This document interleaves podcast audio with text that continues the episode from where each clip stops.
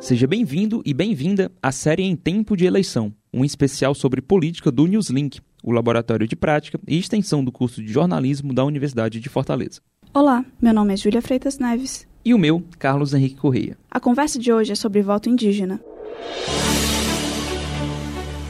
Antes da chegada de Cabral, havia cerca de 5 milhões de nativos no território nacional. O censo de 2010 do Instituto Brasileiro de Geografia e Estatística pontua somente 0,4% da população como autodeclarada indígena. Apesar de diversas violências históricas, uma de muitas que continua a perpetuar nos direitos dos povos originários é a da barreira linguística. Só podem votar aqueles fluentes em português, ou seja, o direito de escolher os representantes é excludente. Mas, de acordo com o portal do STF, se uma aldeia coletivamente decidir não votar, essa decisão se sobrepõe à lei, pois os povos indígenas têm o direito constitucional de viverem segundo seus usos, tradições e costumes. O indígena também pode ser candidato, pois é um cidadão com todos os direitos políticos. Mas, de acordo com o Estatuto do Índio, somente aqueles considerados integrados à sociedade têm plenos direitos civis. A mesma lei determina que os indígenas e as comunidades ainda não integradas ficam sujeitas ao regime tutelar da União até requerer sua libertação da tutela e assim adquirir a plenitude da capacidade civil. A própria Constituição Federal de 1988